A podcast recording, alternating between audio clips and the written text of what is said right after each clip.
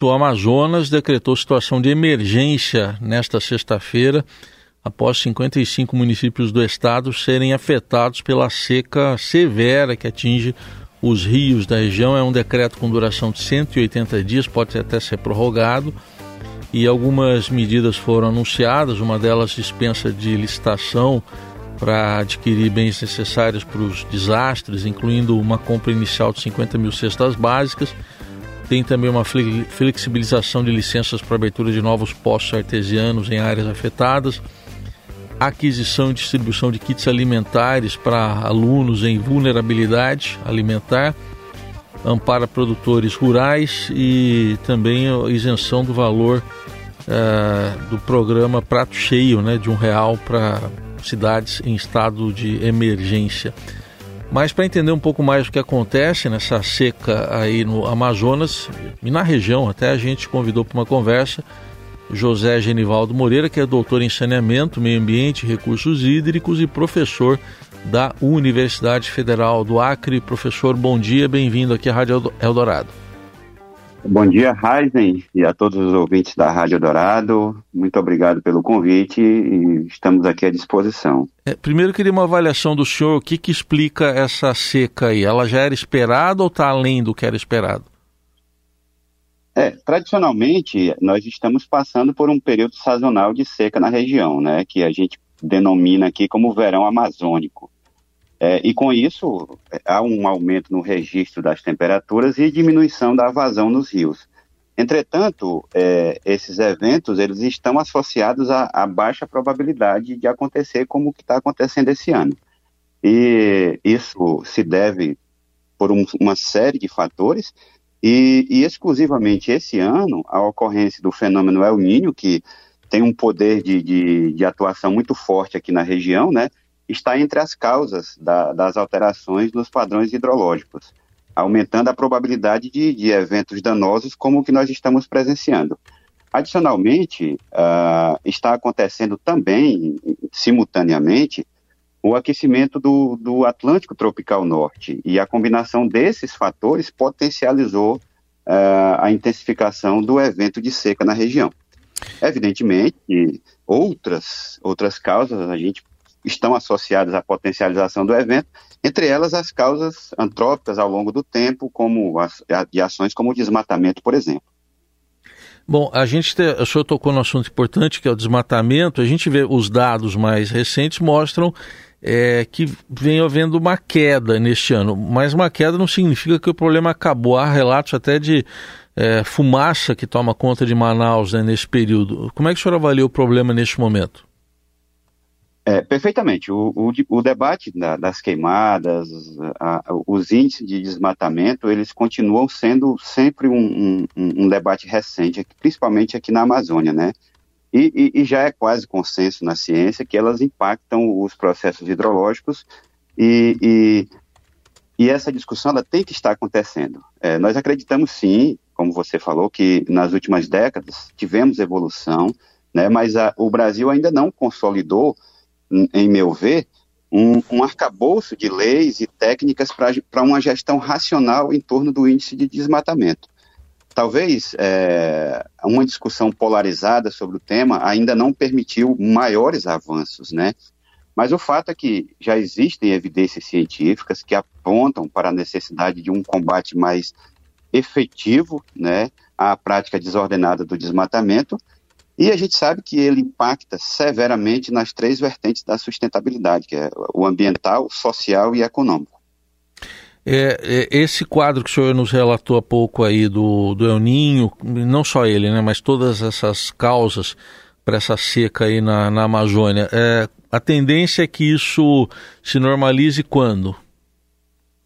É, a, a, a, tendência é de que nós vamos ter um período de seca mais prolongado, né, é, pelo menos até o final de outubro, é, a meados de novembro, e mas já há um indicativo da, dos, das entidades de, de, estudos meteorológicos que esse El Ninho possa se repetir é, no ano de 2024, e, e, com isso as consequências serão ainda maiores e, e, e possivelmente mais intensas. É, como é que a senhora avalia essas medidas que estão sendo tomadas para tentar mitigar o problema neste momento, professor?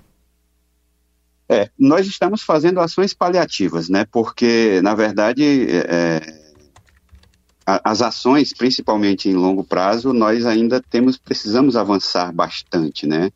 Ah, nesse sentido, é, é não há pelo menos ao meu ver, um planejamento coordenado de ações dos governos, tanto estadual, municipal e estadual, com vistas à atenuação desse, dos impactos e preparação da sociedade para enfrentar esses eventos, pelo menos em longo prazo.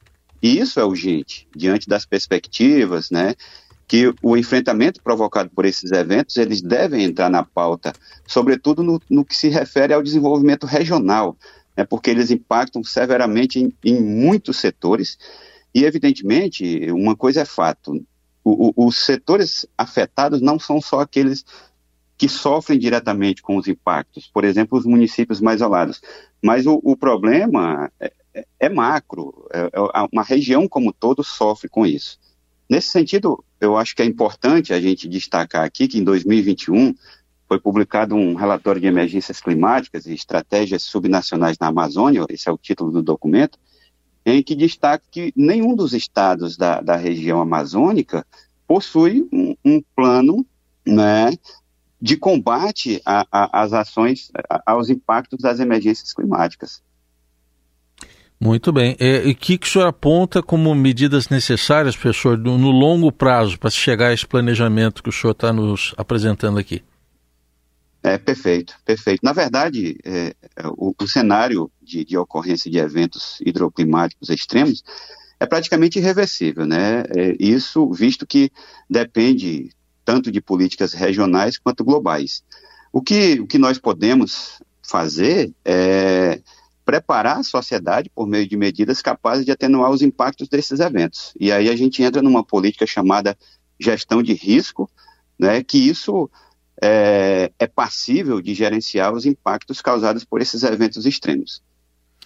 O conhecimento, utilizar o conhecimento sobre a dinâmica da ocorrência desses eventos e implementar medidas capazes de atenuar esses danos estão entre as medidas necessárias, como é, combate aos índices de desmatamento, mapeamento de área de risco, plano de redução.